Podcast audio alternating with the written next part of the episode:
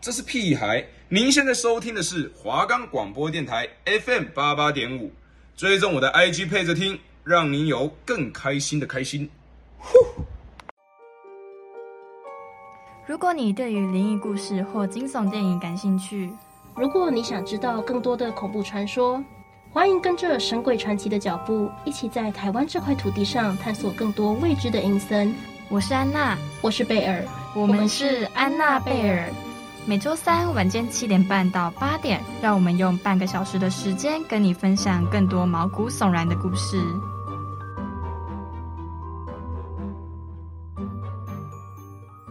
我们的节目可以在 First Story、Spotify、Apple Podcast、Google Podcast、Pocket Cast、Sound On Player，还有 KKBOX 等平台上收听，搜寻华冈电台就可以听到我们的节目喽。哎，欢迎收听第四集的《神鬼传奇》。那我们今天故事呢，拉回到我们大学来了，因为毕竟我们是大学生嘛，就稍微讲一下学校内的故事，对，贴近我们的生活。那我们先讲的不是我们自己文化大学的故事，我们先来聊一下东海大学的女鬼桥好了，你怎么看？哇，女鬼桥这部我也看过哎，你也看过？你怎么什么都看过？只要是鬼片，通常我都会去电影院看，因为电影院的特效是非常非常的棒，就那个音效啊，你真的会比较震撼到。但如果你在手机看就没什么感觉啊，因为电影院有环绕音响，会比较沉浸在那个剧情里面嘛。对，而且都会突然就是那种嘣，然后你就真的会被吓到，真的会被吓到。但你手机这样蹦一下，你可能就自己遮住，就看不到啦。我都会拿手遮住眼睛，然后这手机会拿很远，就不会被吓到了。那我觉得那个贝尔，你干脆不要看那一部戏了，有看跟没看一样，结果都不知道剧情在讲什么。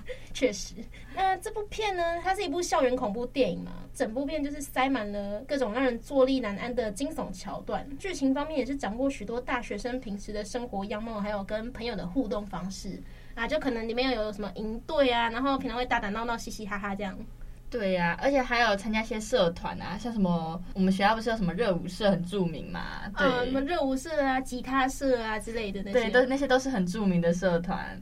还有直播，就是哎，现在不是很流行吗？Oh, 你说像什么 TikTok 那种，就是一定要手机拿起来直播。有遇到什么大事，首先第一件事情不是可能跟爸妈报平安，先直播。对，不是先求救，是先直播，然后先发现实动态。哎，大家好，我们现在在哪里？位于哪里？对，然后我们现在身边发生了什么什么事？这样。那这部片呢，也提到这样有筹备营队的那种辛苦啊。对，我们现在那时候我有参加韩营啊。然后也是就是带小朋友的营队，带那种国小生啊，我们新闻系上的寒假的营队嘛。对，寒假营队，那时候我们就练习练习，然后寒假的时候每天每天都要这样子来。哦，你们也是会练习到凌晨，对不对？那时候因为我们有转那个叫做光球。哦，就是类似那个光棍哦，就是会闪闪发亮，然后看起来就很炫。对，那个练要练很久，那时候我好像最晚练到两点吧。怎么这么晚？凌晨哦，太辛苦了吧？对，可是我最后还是没上光，因为后来就遇到疫情，然后我们就直接下营。啊，疫情的影响真的很重哎。嗯，那他除了提到有这种营队的筹备啊，还有社团跟课业，真的就是大学生的生活写照，甚至还有包含感情问题也融入在这一部片里面了。在大学必备感情吧，就符合我们大学必修的三学分哦。啊，就是那个嘛，那是什么？感情、社团跟学业这三学分里面，这三个元素它都有了，就是必备。没错，没错。那虽然他都比较没有那么深入的去描绘，但其实我觉得以大学生来说，看到应该也是很有共鸣的。那这部电影是翻拍于东海大学的传说啊？你说那一座桥真的是东海大学的那个鬼故事吗？对啊，其中有一位编剧就是以前东海大学的校友，比较了解当时的情况嘛。所以他才把它翻拍成一部电影哦，就是因为他是校友，所以他会更了解这个传说的细节跟内容。就像我们一样，我们自己也会了解自己学校的事情嘛。必须的，大一刚入学的时候就马上去查一下文化到底有什么鬼故事，因为好害怕。还没入学前就在查了，没错，那个榜单已经上了，就开始开始猛查，狂查猛查，然后想说我以后不要去那个馆。那当时这个编剧在东海读书的时候，他就已经有流传这个女鬼桥的故事了嘛。那还有人会去女鬼桥开直播，他甚至有拍到鬼影，哎，就是感觉好像真的有拍到什么神秘的影像。那这就就把这一段呢引用进去，就把它搬到大荧幕上，塞入电影，变成一个元素。那女鬼桥的故事是设定于人物的撞鬼，就是走在那个桥上就会。不小心遇到那个学姐，对，那个学姐。那我们讲一下女鬼桥的故事大纲好了，怎么样，贝尔？可以呀、啊，我们先来了解一下电影到底在说什么吧。那重头戏要开始喽，大家要听好喽。大家知道，就是宿营的时候，不是会有那个最火红的一个环节吗？你说是夜教吗？对，那时候我没有去参加，你有去参加吗？必须参加吧。那你有被吓到吗？没有，我好勇敢。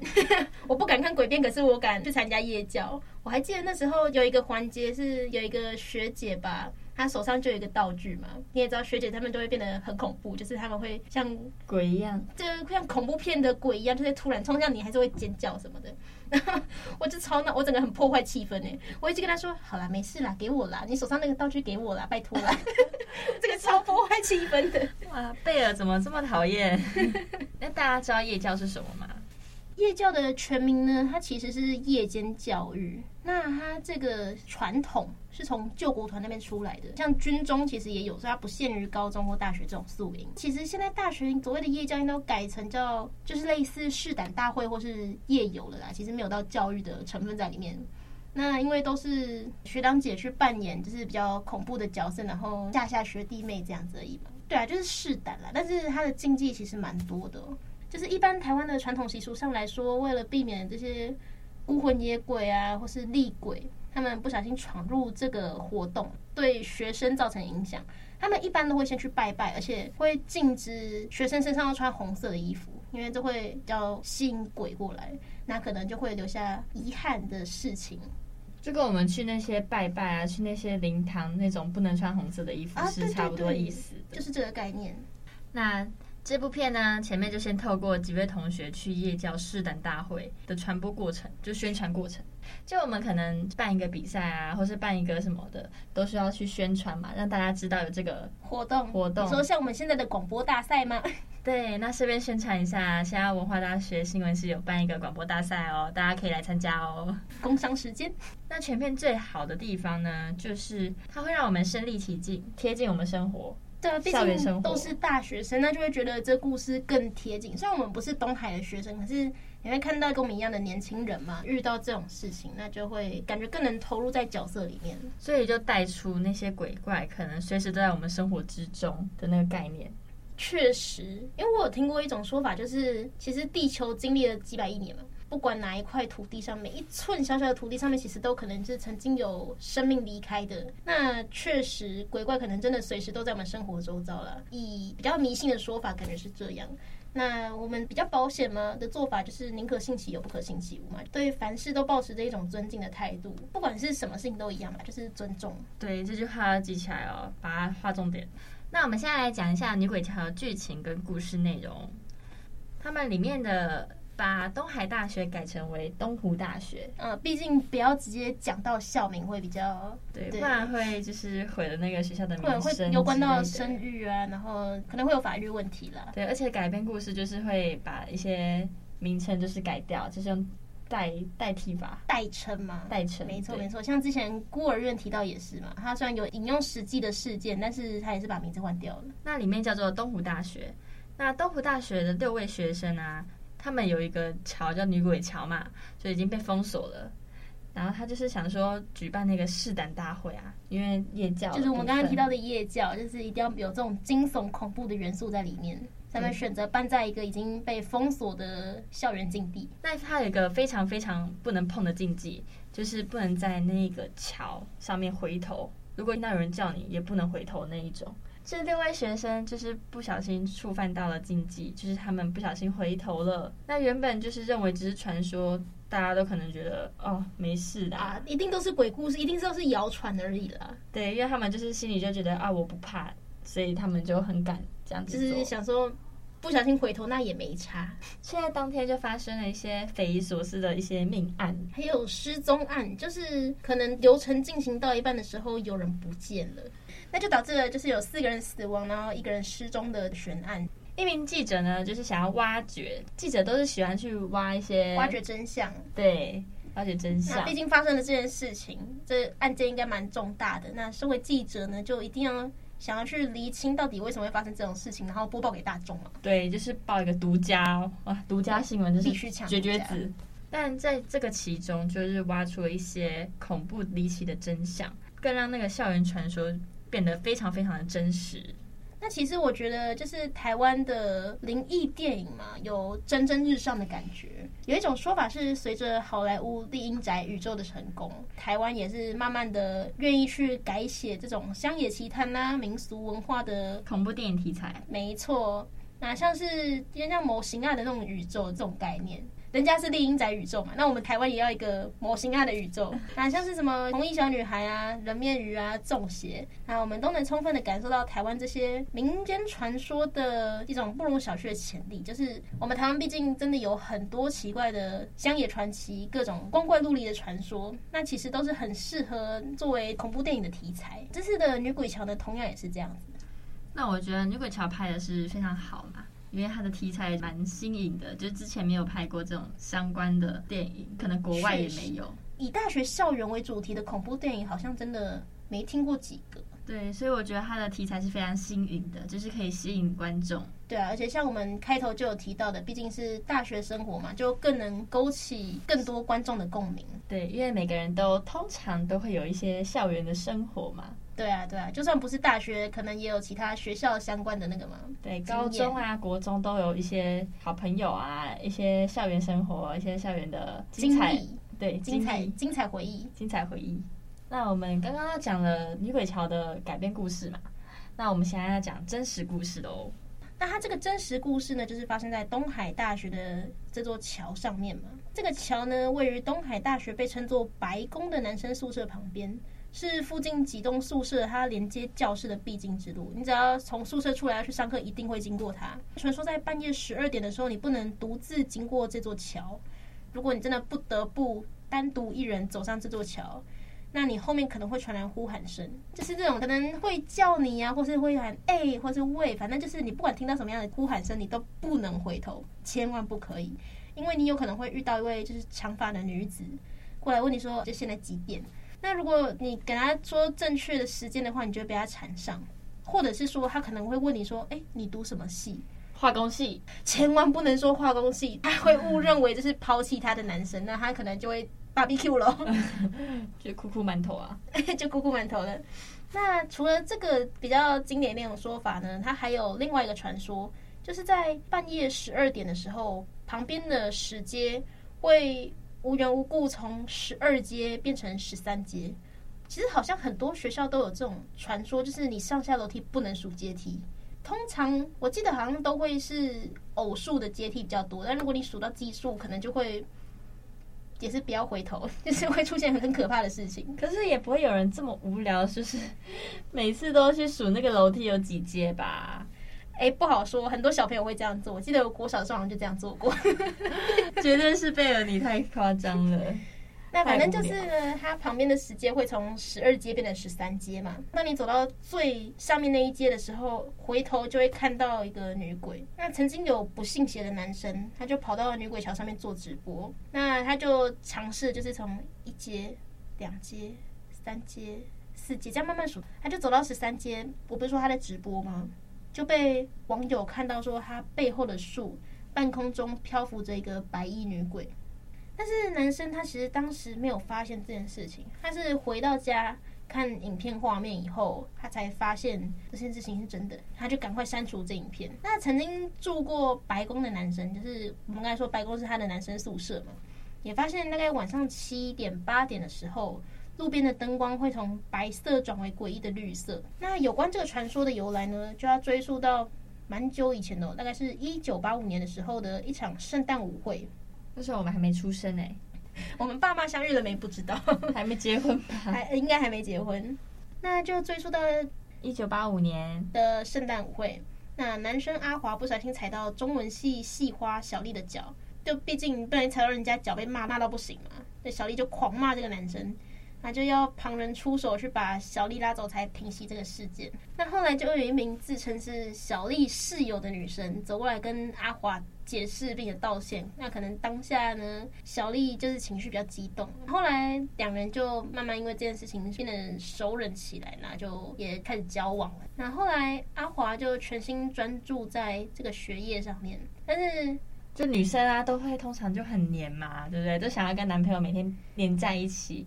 每天一通电话，然后每节下课都要贴在一起，就算不同系也要就是等对方下课以后一起去吃饭。绝对啊，像我就是这种女生啊，所以我很懂她的心机啦，我很懂女生的小心机。那女生就会想说，每天都要跟她腻在一起嘛，所以中午吃饭当然就是要跟她一起吃，所以她常常就会带一些便当啊去宿舍里面找那个她男朋友。可是就是因为有一些男生可能就不喜欢那么黏的女生嘛，他觉得这个女生太贴了，他会很有压力。男生的重心是想要放在学业上嘛，所以就是觉得压力很大，想说哇，每天都花时间陪他，哇，这个真的不得了，真的压力太大了，所以他就干脆叫那个女生去旁边的桥上等他。那两人呢，不知不觉就也默默的交往一年了，感情就逐渐变得浓厚嘛，毕竟都相处一年了。那甚至已经想到说，哎，以后可以结婚这样。可是某一天中午呢，阿华他没有准时赴约，没有准时去桥上找这个女生一起吃便当。那那女生就觉得，哎，好像很奇怪哦，她就跑到男生宿舍去找阿华。那却从舍监口中得知，原来阿华早上十点的时候就已经跟小丽外出了。啊，小丽不是那个踩到脚的那一个，那个脾气很暴躁的那个女生吗？我我没有说人家脾气暴躁，听她狂骂啊。啊，反正对啊，就不知道为什么，她就跑去找人家闺蜜，就是一起出去玩。那知道这件事情以后，女生当然就很伤心很难过。是，我觉得哭爆啊！而且当初我们是先交往那时候，他跟那个小丽还不好啊。对啊，就不知道两人怎么就勾搭上了，还是就是不打不相识。那晚上呢，这个女生她就再到桥上去等阿华。虽然她总算看到了心心念念的阿华。但是对方就跟他说啊，没有啦，我是太认真在做作业，所以忘了时间了。但是女生那就是就觉得很奇怪，我没问过舍监阿华，就是十点的时候跟我的闺蜜出去，你为什么现在跟我说你是认真在做作业？但她并没有当面跟男友对峙，她就想说可能就放在心底，看透不说破。那后来抱着这样满满的疑惑，这女生就决定先回到宿舍再说。那她可能就有跟小丽问说，这是今天发生的事情吧。对，那小丽就跟他承认了，但我觉得他这样坦诚有点像，有点绿茶哎。小丽就跟这个女生说：“啊，对了，其实我早上真的是跟阿华一起在做作业，感觉有点像那个宣誓主权，有一点哎。”得知这件真相以后，女生就也没有再继续追问下去。那时间又过了几个月，他们就快毕业了嘛。那就在阿华毕业的前一天呢，女生就想问阿华一些问题。以解开心中的疑虑，毕竟又交往这么久，但是又发生这种感觉好像第三者介入的事情，她就一样来到了这座桥上去等她的男朋友。但是女生在桥上等啊等啊等，等到了深夜仍然不见男友的踪影，她就决定不行，我这样等再等下去也不是办法，她就去了白宫，去了这个男宿。一问之下呢，才发现哇，阿华他又跟小丽一起外出了。得知这个真相以后，女生就独自在桥上痛哭了起来。期间呢，其他的男同学经过，就想说，怎么会有一个女生在半夜，然后一个人在这个桥上哭啊，还哭得这么惨？那他就问他说：“哎、你发生什么事情了？要不要帮忙？”那个女生就怕自己哭的样子不好看，会吓到对方，那他就随便问说：“哎、那个现在几点？”那男生就回答说：“哦，现在十二点啊。”那可能你的臭直男嘛，想说没事吧，他就先走了。这样，后来女生就一直哭的等啊等啊等，还是没有等到她的男朋友回来，而且雨还越下越大。反正就是等到第二天呢，这个女生就被发现她沉尸在桥下。自此呢，女鬼桥这个传闻就不胫而走了。哇，听完这个故事，有没有觉得就是很贴近女鬼桥的故事呢？哦，我觉得这个阿怀太这也不行哎，就是你。怎么可以这样跟一个女生交往，然后又勾搭人家的闺蜜？可能他那个阿华一开始看上就是那个小丽，所以才不小心踩到她的脚。哦，你说有带有心机的去踩人家的脚吗？对，然后只是不小心跟他的好朋友在一起了。啊，可是他们也交往一年多嘞，这样好，嗯，算了人家的感情，我们还是不要多加揣测。对啊，毕竟不是当事人。那时候我看女鬼桥的时候，女鬼桥就是有拍出是那个你刚刚说的阶梯嘛？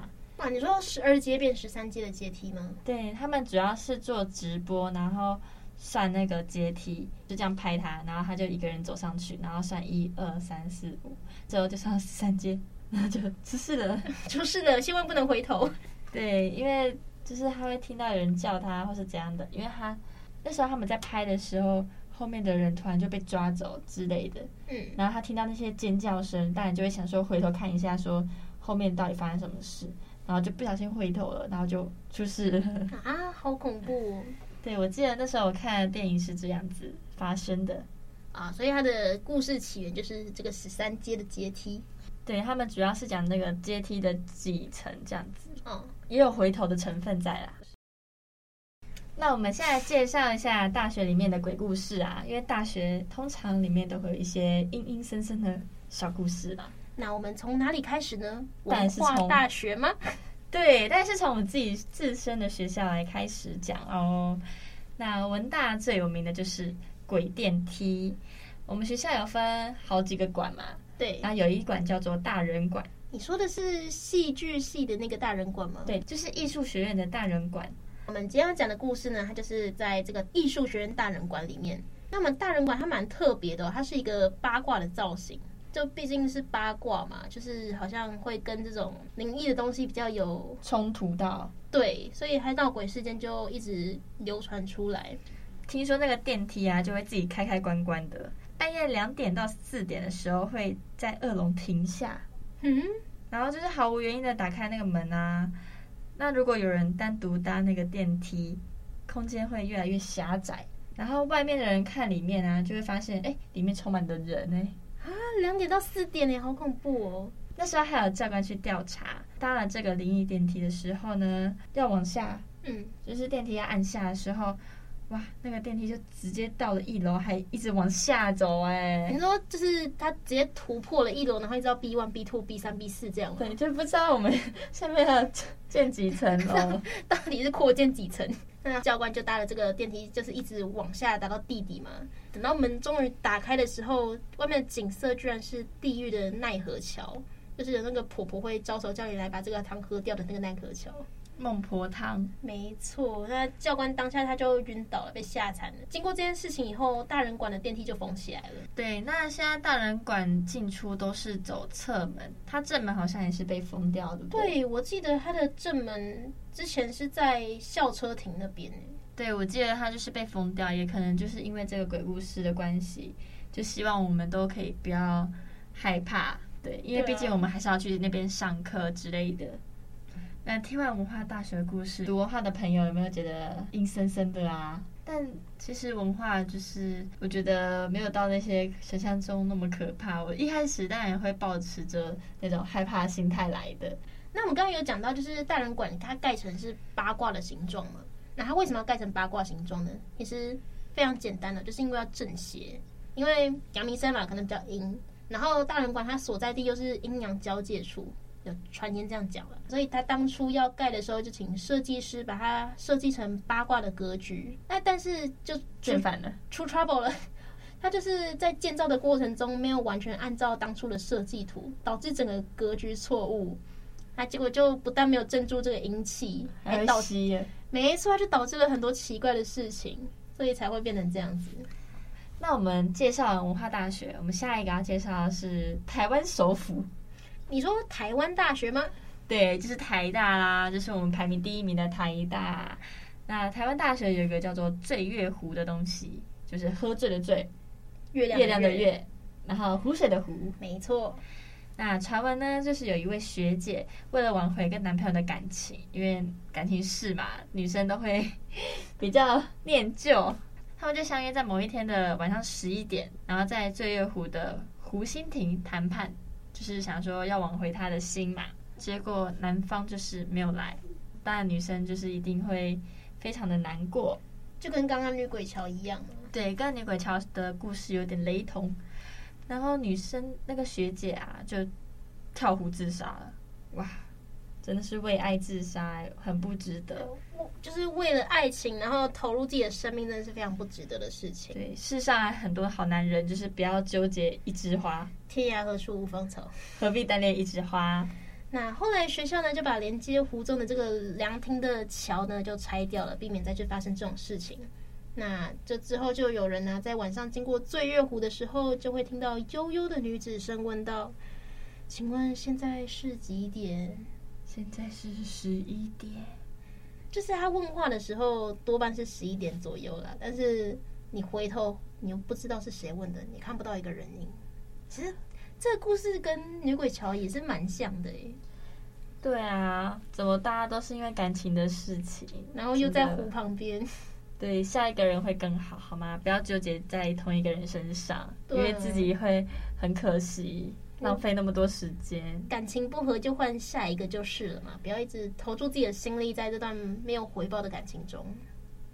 那我们讲完那么多故事呢，是不是啊？该讲讲我们主持人自己的想法呢？没错，没错，我们最后总是要来一个主持人心得分享的 part。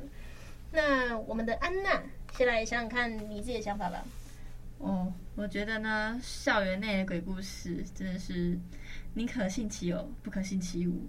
绝对不要去挑战自己，就是想要去那些学校探险，这种我觉得是非常非常的危险的一件事情。我也觉得，就算可能哪天弄不好就惹祸上身，害到自己。对啊，虽然说你没有办法用科学的方法证实说这些传闻一定是真的，但是就是你怎么能确认说他这件事情真的不会发生呢？说不定。某天你就不信邪，突然就真的遇到了这样的事情，真的遇到了也就后悔莫及了。对，所以呢，就算你身处的学校有一些灵异的鬼故事啊之类的，你们就不要去管它，就安安心心的上你们的学。其实我觉得就是保持着尊重的态度了。像其实也有很多像鬼月的禁忌嘛，我个人的看法就是。在不影响生活的情况下，我愿意去遵守，像是可能晚上不要剪指甲什么的。可是如果我真的当天忙到只有晚上才能回家剪指甲的时候，那我当然还是只能剪了。当然有个人的信仰，你可以去遵守这些传言啊什么的，但就是不要秉持着一种冒犯的态度。我觉得不管任何事情都是这样吧。而且我们刚刚有提到很多故事，其实都是因为感情所以发生的遗憾的事情。那我觉得在感情上面。我们刚才也聊了很多嘛，天涯何处无芳草，何必单恋一枝花嘛。很多人分手的时候，大家都会给他一个建议，就说哦，下一个一定会更好。对啊，我觉得这是真的啦。就是你虽然有很多可能很甜蜜啊、很美好的回忆，但是不真的不值得你去为了他奉献自己的生命。双向奔赴的爱情才是最美好的爱情样子。没错，那我们今天的节目就到这边啦，在这边画下一个完美的句点。我是安娜，我是贝儿，我们是安娜贝儿。每周三晚间七点半到八点，定期锁定华冈广播电台 FM 八八点五。那我们就下次见喽，拜拜，拜拜。